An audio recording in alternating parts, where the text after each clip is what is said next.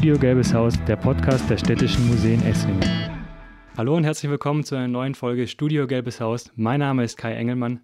Und mein Name ist Hans-Jörg Albrecht, ich bin der Leiter der Städtischen Museen Esslingen. Heute wollen wir über das Event der Esslinger Kunst- und Kulturszene sprechen. Das Kulturfestival Stadt im Fluss. Verantwortlich für die Konzeption und Realisierung ist das Kulturamt der Stadt Esslingen. Mit der Leiterin des Kulturamts Alexa Haider und Dominik Keiner dürfen wir heute zwei Vertreterinnen des vierköpfigen KuratorInnen-Teams der aktuellen Ausgabe des Festivals Stadt am Fluss begrüßen. An dieser Stelle herzlich willkommen im Gelben Haus und schön, dass Sie sich bei allem Vorbereitungsstress noch die Zeit für unseren Podcast nehmen. Hallo. Hallo, danke für die Einladung. Ja, überall in der Stadt kann man in diesen Tagen Fahnen, Banner und Plakate mit der Aufschrift Atlantis sehen. Atlantis, das untergegangene mythische Inselreich im antiken Griechenland. Was hat es mit Esslingen, der Stadt am Fluss, zu tun und wie kam die Idee dazu? Das hat sehr viel mit Esslingen zu tun. Eine Stadt am Fluss, Stadt im Fluss. Der Fluss spielt eine wichtige Rolle hier in Esslingen. Und als mein Vor, Vor, Vor, Vorgänger das Festival auf den Weg gebracht hat, war das natürlich schon genauso wie heute, dass die Esslinger Kulturszene sich bei dem Festival präsentieren sollte und dass man alle Kräfte gebündelt hat und der Fluss natürlich eine Rolle spielte. Und als wir 2019 angefangen haben zu überlegen, was könnte 2021 das richtige Programm sein und das richtige Thema und wie kriegen wir alles, was an Kultur an diesem Wochenende stattfinden soll, unter ein gemeinsames Dach und wie verleihen wir dem Ganzen entsprechend viel Präsenz, war es sehr naheliegend, uns mit den Themen zu beschäftigen, die uns seither immer mehr beschäftigt haben. Äh, das Thema Wasser ist ja aktuell super präsent äh, seit der Flutkatastrophe in Westdeutschland und ähm, andere Themen, die damit verknüpft sind. Wie wollen wir eigentlich leben? Wie gehen wir nachhaltig mit unserer Umwelt um? Und ähm, wie gehen wir in die Zukunft? Das Thema Digitalisierung spielt ja auch im vergangenen Jahr eine immer größere Rolle. All dies haben wir versucht zu bündeln und dann unter einem griffigen Namen zu fassen. Und äh, das Wort Atlantis, das war für uns dann irgendwie wie so ein, so ein Zauberdachwort, wo wir gesagt haben, da ist so viel Geschichte drin, da ist so viel Poesie auch drin und da kriegen wir alle Themen, die uns ein Anliegen sind für das Festival unter und gleichzeitig kriegen wir unser Publikum neugierig gemacht. Und ich muss noch mal einen Schritt zurückgehen. Das Kulturamt ist nicht ganz alleine verantwortlich für Stadt im Fluss in diesem Jahr, sondern wir haben uns das Komma Jugend und Kultur mit ins Haus und mit ins Boot geholt, wie man so schön sagt. Und kuratieren zu viert in einem Kuratorinnen-Gremium, zwei Vertreterinnen aus dem Komma und zwei Vertreterinnen aus dem Kulturamt sind zusammen das Gremium und Dominikaner und ich sind die beiden aus dem Kulturamt. Das Stadtmuseum Gelben Haus beteiligt sich ja auch am Kulturfestival mit der Ausstellung Desastergeschichten, Katastrophen in Esslingen. Was können die Besucher denn in diesem Jahr noch erwarten? Und wer macht sonst noch alles mit? Oh je, das ist jetzt eine Frage, auf die wir wahrscheinlich nie antworten können, ohne irgendjemand ganz, ganz Wichtigen zu vergessen. Deswegen versuche ich es gar nicht erst, eine abschließende Antwort zu finden. Ähm, wir freuen uns, dass wir ein ganz äh, breites, ähm, unterschiedliches äh, Team gefunden haben, die ganz unterschiedliche Kulturformate beisteuern. Also wir haben zum Beispiel die Tanzkompanie, das ist ähm, Esslingens einzige Tanzkompanie, die eine Premiere beisteuern wird, also die extra ein Stück für Atlantis geschrieben haben. Wir haben Konzerte, wir haben Theateraufführungen, wir haben Hip-Hop-Konzerte in der WLB, wir haben den Stadtstrand Atlantis, also wir werden den Marktplatz quasi dem, dem Stadtjugendring und also damit der Jugend Esslingens übergeben, die aus dem Marktplatz im Endeffekt eine Chill-Zone machen und einfach dort ähm, sitzen und Musik hören und ähm, quasi das Beste aus dem Stadtstrand machen, was man machen kann. Wir haben natürlich ganz hochkarätige Künstler und Künstlerinnen aus der bildenden Kunst dabei. Ähm, wir hatten auch, äh, wir haben eine eigene App produziert, wo wir dann eben auch ganz viele der bildenden Künstlerinnen unterbringen konnten, weil das ähm, erfahrungsgemäß ein bisschen schwierig ist an einem Wochenendfestival. Also es ist wirklich ähm, von, von A bis Z jeder dabei. Ja, Esslingen Atlantis. Warum Atlantis? Was ist die konzeptionelle Idee dahinter, Atlantis zum Motto zu nehmen? Was uns sehr, sehr gefallen hat an dem Mythos von Atlantis, ist die Tatsache, dass es ja eigentlich in der Geschichte von Platon die absolute Dystopie ist. Also die Menschheit geht unter aufgrund ihrer eigenen Hybris. Und gleichzeitig über die Jahrhunderte haben eigentlich Künstler und Künstlerinnen diese Plattform immer benutzt, um eine Utopie daraus zu machen. Also diese, diese Idee der, des perfekten Ortes, dieses Ortes, den man noch finden muss, vielleicht der auch ein perfekter Ort ist, weil er noch nicht gefunden wurde, das kam ja immer und immer wieder auf. Und da wird immer wieder Atlantis genannt. Und unter, uns hat diese Tatsache so gut gefallen, dass Künstler und Künstlerinnen sich eigentlich weigern, die Dystopie anzuerkennen. Also dass es immer wieder umgedeutet wird und immer wieder weitergeht. Und gleichzeitig fanden wir im künstlerischen Kontext spannend, auch dann fürs Publikum, verschiedene Utopien und Dystopien, die KünstlerInnen präsentieren, zu erleben und sich damit auseinanderzusetzen. Also quasi Zukunftsvisionen aufzuzeigen, positiv wie negativ. Genau, und wir sagen ja auch nicht, das ist Atlantis oder das ist Esslingen und das ist die Utopie und das ist die Dystopie, auf die wir zusteuern. Wir sagen eigentlich, hey, so kann es aussehen. Das ist, die, das ist die Vision von der Künstlerin, das ist die Idee von dem Künstler, aber wir sagen ja zu keinem Zeitpunkt, so wird es sein. Wir sagen eigentlich nur, Leute, entscheidet euch. Ähm, ich will noch mal einen Blick zurückwagen. Ähm, äh, Frau Heider, Sie haben es ja schon angesprochen, ähm, das Festival gibt es ja schon länger seit 2005 und wird jetzt zum siebten Mal veranstaltet. Für alle Zuhörer, die bisher noch nie äh, bei Stadt im Fluss waren. Was ist die Grundidee dabei? Was hat es äh, mit dem Festival auf sich und wen will man erreichen? Die Grundidee des Festivals ist in meinem Verständnis die, dass man zum einen die Esslinger Szene miteinander vernetzt und präsent macht in der Stadt mit ganz vielen verschiedenen Aktionen, Attraktionen und äh, Kultur zum Erleben bringt und gleichzeitig aber auch Impulse von außen in die Stadt holt, die thematisch angebunden sind, sodass es unter den KünstlerInnen und auch den BesucherInnen zu Austausch kommt über die Thematiken, die auf der Straße liegen dann sozusagen, weil wir ja tagsüber auf der Straße in der Stadt für ein ganz breites Publikum und man lernt ja als Kulturmanager in irgendwann, ja, alle erreicht man sowieso nicht, aber in diesem Fall ist es so, wir versuchen wirklich alle zu erreichen und für möglichst viele Personen etwas zu bieten, äh, einerseits niederschwellig zu sein, aber andererseits auch trotzdem mit einem hohen Niveau zu arbeiten. Das ist eine sehr schwierige Aufgabe und ich bin sehr gespannt, wie es dieses Jahr gelingt. Wir sind alle gespannt. Ähm, erzählen Sie uns doch noch ein bisschen ähm, über die Konzeptions- und Vorbereitungsphase. Seit wann sind Sie dabei, jetzt die diesjährige Ausgabe vorzubereiten? Wir haben im November 2019 begonnen, inhaltlich zu arbeiten, im Kulturamt erstmal in einem kleinen Kreis zu diskutieren, welche Themen liegen an und welche Themen wollen wir bearbeiten und in welche Richtung und mit welcher Ausrichtung wollen wir das Festival 2021 durchführen.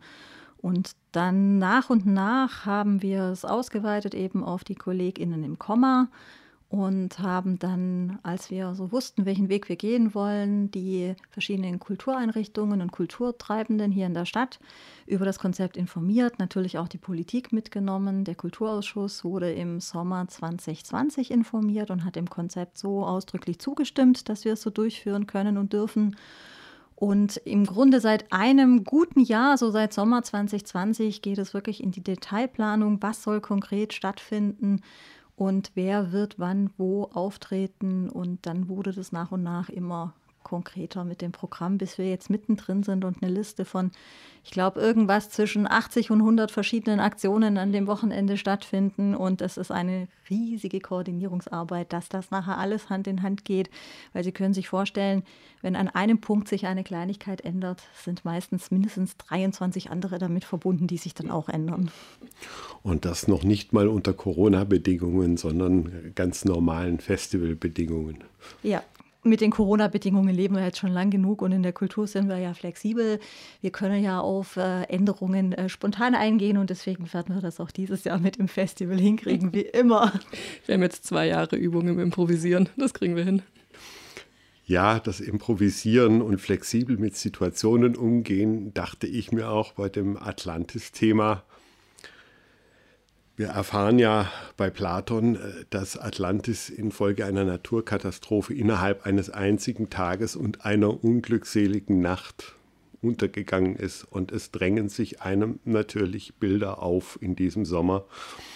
Aktuelle Bilder von der Flutkatastrophe in Nordrhein-Westfalen und Rheinland-Pfalz. Das hat sie wahrscheinlich auch eiskalt erwischt, äh, dass das Festivalmotto so ähm, so aktuell eingeholt wird von äh, tatsächlichen äh, Ereignissen. Wie geht man damit um? Es hat uns einerseits eiskalt erwischt, aber andererseits darin bestärkt, dass wir an den richtigen Themen dran sind, weil das war unser Anliegen, dass Kultur gerade auch bei so einem Festival eine Relevanz findet in der Stadt. Und wir haben beschlossen, offen zu kommunizieren, genau das zu bestärken, zu sagen, ja, das ist äh, für alle, die das erlebt haben, eine Katastrophe, das kann man nicht anders sagen. Und äh, wir sind solchen Katastrophen aber immer wieder ausgesetzt und wir müssen lernen, damit umzugehen, Wege zu finden, wie es dann trotzdem weitergeht. Und letztendlich ist das Festival auch dazu ausgelegt, ähm, Wege zu finden, Ideen zu entwickeln, Dinge von der anderen Seite, aus anderen Perspektiven anzuschauen, um vielleicht auch ein bisschen Handreichung zu sein, wie können wir in unserem Leben weitergehen. Und wir haben gesagt, wir gehen es offensiv an und wir informieren darüber, dass zum Beispiel manche Installationen, manche Videos vor dieser Katastrophe passiert sind und jetzt aktueller sind denn je. Und es gibt Videos zum Beispiel im digitalen Stadtrundgang, wenn man nicht weiß, dass sie vor der Katastrophe gefilmt wurden und äh, realisiert wurden, dann äh, fühlt es sich vielleicht komisch an, die zu sehen. Aber wenn man den Kontext kennt, glaube ich, sieht man, wie Kunst mit unserer Welt und unserem Leben umgehen kann und wie Kunst uns auch helfen kann, Situationen einzuschätzen und dann auch kreativ weiterzugehen. Weil ich glaube, ohne Kreativität kommen wir nicht weiter, selbst in der größten Katastrophe. Und im Endeffekt muss man ja auch sagen, dass wir von Anfang an seit Ende 2019 auf fast schon unheimliche Art und Weise am Puls der Zeit waren, weil eine der ersten Fragen, die wir uns gestellt haben in der Konzeption und die ja auch immer wieder auftaucht, ist die Frage, kann eine Krise eine Chance sein? Darum die Frage, die metaphorisch gemeinte Frage, was kommt nach der Flut?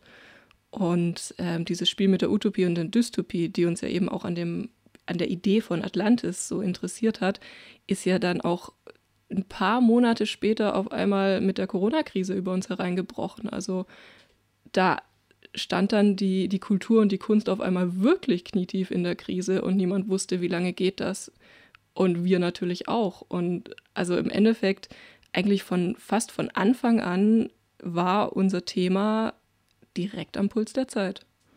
Wir beteiligen uns ja hier mit dem Stadtmuseum auch ähm, mit einer Ausstellungsintervention, die wir unter dem Titel Desaster Geschichten laufen lassen, Katastrophen in Esslingen.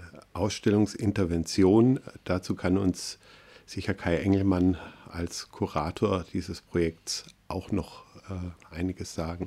Ja, also wir wollen ein paar Katastrophen in der Esslinger Stadtgeschichte präsentieren, wie der Herr Albrecht gerade schon gesagt hat, ist eine Ausstellungsintervention. Das heißt, wir gehen in die Dauerausstellung und wollen da ein paar Objekte in einen neuen Kontext setzen. Und da haben wir unter anderem Katastrophen wie die Pest, auch wieder das Hochwasser. Im Mittelalter gab es natürlich auch schon Hochwasser, die verheerend für die Stadt waren. Wir haben auch eher unbekannte Krisen wie die Reblauskrise in den 1860er Jahren. All das ist immer was, ähm, eine Bedrohung gewesen für die Stadt, für die Stadtgesellschaft. Und da ist man meistens gestärkt draußen vorgegangen. Und das ist unser Beitrag, grob umrissen. Herr Engelmann, Sie haben gesagt, dass Sie äh, verschiedene Katastrophen aus der Esslinger Geschichte präsentieren. Wie sind Sie denn vorgegangen in der Auswahl? Also ab wann ist etwas denn eine Katastrophe eigentlich? Ja, ich bin einfach die ähm, Esslinger Stadtgeschichte durchgegangen und habe geschaut, ob ich ein Ereignis finde, wo es die Menschen wirklich schwer getroffen hat. Also zum Beispiel der Stadtbrand, der große Stadtbrand, in dem ja einfach 200 Häuser dann vernichtet wurden und somit eigentlich die Existenz von vielen Leuten einfach weggebrochen ist.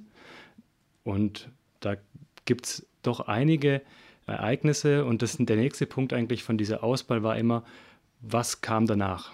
Also gab es wirklich Folgen oder sind die Menschen oder haben die Menschen einfach weitergelebt und gehofft irgendwie, dass es wieder besser wird? Gab es teilweise auch. Aber das war schon das, worauf ich besonders geachtet habe, dass es eben immer irgendeine Auswirkung hatte auch. Sei es positiv als auch negativ. Also. Und da gibt es dann Schriftstücke, die Sie recherchiert haben? Oder wie darf ich mir das denn vorstellen, so eine, so eine Museumsrecherchearbeit? Sie müssen ja auch für alles ein Objekt finden, anhand dessen man das dann präsentieren kann. Ja, das war die Schwierigkeit dahinter tatsächlich, dass es einfach für viele Objekte, ja, also für viele Themen keine Objekte gibt, so rum. Wir haben deswegen auch viele Leihgaben, zum Beispiel vom Stadtarchiv Esslingen hier bekommen oder auch vom Heimatmuseum Reutlingen aus Ludwigsburg haben wir Sachen bekommen, Objekte bekommen. Ja, mit denen wir dann doch diese Katastrophen aufzeigen können oder darstellen können auch. Da kann man vielleicht ergänzend ähm, dazu sagen, dass wir ja mit äh, Bedacht äh, das als eine Ausstellungsintervention ähm, angelegt haben, also eine Ausstellung in der Dauerausstellung, die auch Stücke in, in der Dauerausstellung neu kontextualisiert in den Kontext des Katastrophalen und der Katastrophenbewältigung äh, stellt. Wie muss man sich das denn dann als Betrachter vorstellen? Das heißt, ich gehe durch die Dauerausstellung und es gibt mehr Objekte als sonst und es wird, wird die Dauerausstellung ergänzt. Oder können Sie mal an dem Beispiel, Herr Engelmann, vielleicht erklären, wie funktioniert das praktisch im Museum? Also sie laufen durch die Dauerausstellung. Mehr Objekte wird es in der Regel nicht geben, außer eben ist es eine Leihgabe. Und wir haben bei jedem Objekt, das eben zu der Ausstellungsintervention gehört, kleine rosa Ecken angebracht. Und somit äh, kann man dann erkennen, okay, das ist Teil der Ausstellungsintervention. Also es wird sich farblich auf jeden Fall abheben dann auch. Und äh, Sie haben auch eine App entwickelt oder Sie haben eine App ähm, genutzt, die hilft? Genau, also es gibt die bestehende App Museumstars, die haben wir schon ähm, für alle unsere Häuser. Da kann man einfach die Museen spielerisch durch Challenges entdecken. Ähm, und das Besondere jetzt bei den Desastergeschichten ist eigentlich, dass wir Hörspiele mit eingebaut haben, ähm, auch mit Hintergrundgeräuschen, mit dem Sounddesign. Und äh, so soll man sozusagen in die Zeit versetzt werden und auch in die, ähm, ja, eigentlich in die Lage der, der einfachen Leute, sage ich mal. Also das heißt, jede Situation ist eben die, oder ja, wird die Lage von einfachen Leuten und nicht von dem politisch Entscheidenden ähm, oder den, äh, wie sagt man das? Machthabenden. Den Machthabenden, danke, äh, sein. Genau. Ja, sehr cool. Ich mag auch sehr, dass wir bei diesem Festival auch wirklich als Stadtverwaltung den Sprung geschafft haben, viel mehr Digitales zu veranstalten. Also wir haben ja von Anfang an auch diesen Wunsch nach Nachhaltigkeit in der Kulturarbeit selber formuliert und dann aber auch nicht nur an die Künstler und Künstlerinnen und Teilnehmenden, sondern eben auch an uns selber gestellt. Und das, das finde ich eigentlich schön, dass das so gut aufgegangen ist. Auch in der Öffentlichkeitsarbeit, dass wir weniger, weniger Print drucken und viel mehr auf die, auf die digitalen Medien gehen. Wir haben ein Social-Media-Konzept, das wir vorher noch nicht hatten. Ich finde, das funktioniert super. Ich finde es auch toll, dass man im Museum mit einer App unterwegs sein kann und in der Stadt mit einer anderen App unterwegs sein kann, weil ein Beitrag zum Festival ist eine Eigenproduktion des Kulturamtes, ein digitaler Stadtrundgang, mit dem man sich durch die Altstadt bewegen kann, angefangen bei der Burg und auf vier verschiedenen Routen. Verschiedene Kunst digital erlebt, die auch größtenteils schon digital produziert wurde. Einige Arbeiten sind auch dabei, die analog existieren und dann digitalisiert wurden, aber der ganz große Anteil sind äh, Beiträge von bildenden Künstlerinnen und Künstlern, hauptsächlich, ähm, aber auch Tonkünstlern, Sprachkünstlern etc. Ich habe jetzt nicht alle im Kopf, aber Dominik Heiner hat sicher eine ganz lange Liste. mit allen Angeboten, weil sie das nämlich im Detail in den vergangenen Wochen umgesetzt hat, dass es am Ende fertig wird. Und äh, ich finde es toll, dass wir da extrem digital in der Stadt unterwegs sind und dass sich da digital und analog so schön miteinander verbinden.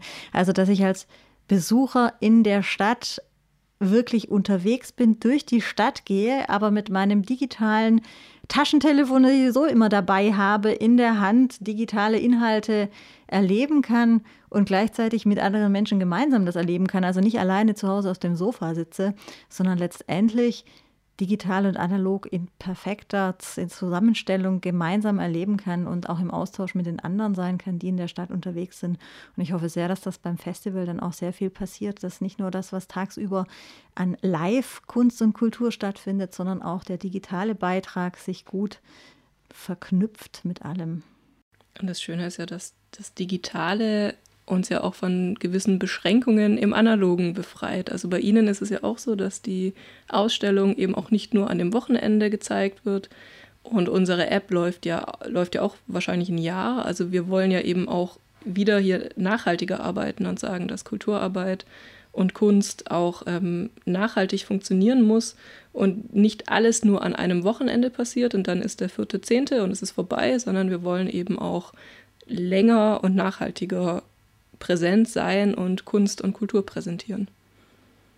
Das ist vielleicht fast schon ein Schlusswort, was ähm, von der Katastrophe hin zur Chance geführt hat, äh, dass wir in der Corona-Krise gelernt haben, ähm, das Digitale, die Möglichkeiten des Digitalen anzunehmen, ähm, stärker damit zu experimentieren und ähm, es als Chance und als Werkzeug zu verstehen, ähm, unsere Inhalte und unsere Austauschmöglichkeiten äh, äh, mit unserem Publikum, mit unseren Zielgruppen zu teilen. Man darf gespannt sein, wie es weitergeht. Ja, und wir freuen uns natürlich, wenn wir uns an dem Wochenende 1. bis 3. Oktober in Esslingen treffen, egal ob digital, analog unterwegs oder wie auch immer. Hauptsache, wir setzen uns mit diesen Themen auseinander und spinnen neue Ideen für die Zukunft. Ich habe eine Frage an Sie beide. Was ist Ihre Esslinger Lieblingskatastrophe? Das ist natürlich eine ketzerische Frage.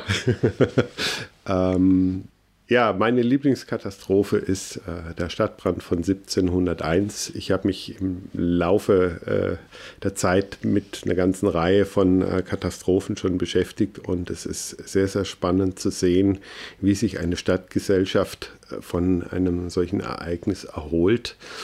Und Stadtbrände sind insofern auch spannend, weil man die Spuren immer auch bis heute sehen kann. Zum Beispiel auch bei uns im Museum mit einem Rahmen an der ehemaligen Außenmauer des Wohnturms, Rauchspuren, Rußspuren von 1701. Ja, und ähm, meine Lieblingskatastrophe, wenn man das überhaupt so sagen kann, oder die Katastrophe, die ich am interessantesten finde, ist tatsächlich die spanische Grippe, dass ähm, in Esslingen dazu noch keinerlei Forschung gab. Ähm, man weiß auch nichts über die spanische Grippe. Ich habe da sehr viel drüber gelesen, auch ähm, in alten Zeitungsartikeln eigentlich vor allem. Das sind eigentlich die einzigen Hinweise, die wir haben. Ähm, und die Hinweise, die ich gefunden habe, ja, haben eine ziemlich starke Parallele eigentlich zu, zu Corona. Ähm, also es gab in Esslingen zum Beispiel auch Schulschließungen hier teilweise. Ähm, ja, es gab viele Todesfälle. Ähm, und was dann aber wiederum keine Parallele eigentlich zu Corona ist, ist, dass es einfach medial überhaupt gar nicht präsent war. Ähm, also die spanische Grippe ist in, tatsächlich in der Esslinger Zeitung unter der Rubrik Verschiedenes taucht sie auf, ähm, was bei Corona jetzt nicht so der Fall war. Vielleicht nochmal kurz zur Ergänzung, wann war das denn die spanische Grippe? Die spanische Grippe, Grippe war 1918. Ja, jetzt aber die Gegenfrage. Frau Heider, Ihre Lieblingskatastrophe? Meine Lieblingskatastrophe aus unserem Projekt? Wir haben keine, meine Lieblings wir haben keine Katastrophe in diesem Projekt. ja, ich habe es auch wirklich noch nie als Katastrophe gesehen. Also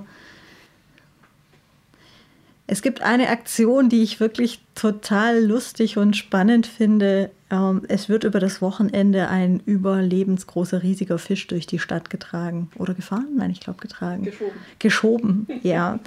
Und äh, ich finde, das wirft irgendwie spannende Fragen auf, auf die es wahrscheinlich keine Antworten gibt und wird zu vielen Diskussionen führen. Ich finde Kunst immer dann total interessant, wenn es ganz kontroverse Meinungen darüber gibt, weil wenn was nur schön ist und die einen sagen, ja, ich finde es hübsch und andere vielleicht sagen, auch nee, mir gefällt es nicht, das, das ist mir zu wenig. Aber wenn man so richtig über über den Sinn der Aktion nachdenkt, was soll das denn jetzt und warum passiert das denn jetzt, dann finde ich, dann wird es spannend. Meine Lieblingskatastrophe am Festival Wochenende wird, ähm, wird ein Format sein, das ich gar nicht so richtig charakterisieren kann. Wir haben drei Künstler aus Stuttgart, ähm, der Stefan, der Götz und der Marc, und die werden im Koki die Leinwand nutzen, um eine Mischung aus Zeichenperformance, Musik und Literaturlesung anzubieten. Und sie werden, ähm, sie werden Horrorliteratur, bekannte Horrorliteratur von zum Beispiel ähm, Lovecraft nehmen oder Hodgins und lesen, in Szene setzen. Stefan Dinter wird gleichzeitig zeichnen, der ist Comiczeichner von Haus aus. Das Ganze wird an die Leinwand projiziert und aus der Mischung aus dem visuellen und dem auditiven, unterstrichen auch noch von der Musik, wird also eine ganz fantastische Atmosphäre aufkommen. Das wird richtig gut. Klingt spannend. Montagsmaler Ghost Disaster. ja, das Kulturfestival Stadt im Fluss findet vom 1. bis 3. Oktober in Esslingen statt. Weitere Informationen und das volle Programm finden Sie im Internet unter www.stadtimfluss.de. Der Beitrag der städtischen Museen mit dem Titel Desastergeschichten kann im Stadtmuseum im Gelben Haus am Hafenmarkt besucht werden. Die Ausstellungsintervention wird noch bis zum 9. Januar 2022 zu sehen sein. Wir verlinken auch alles nochmal in den Show Notes. Dann können Sie einfach da nochmal nachschauen, was Sie besonders interessiert. An dieser Stelle sind wir dann auch schon am Ende angelangt. Vielen Dank an unsere Gäste Alexa Heider und Dominique Keiner vom Kulturamt. Und auch Ihnen, liebe Zuhörer, vielen Dank fürs Zuhören. Bis zum nächsten Mal. Bis bald.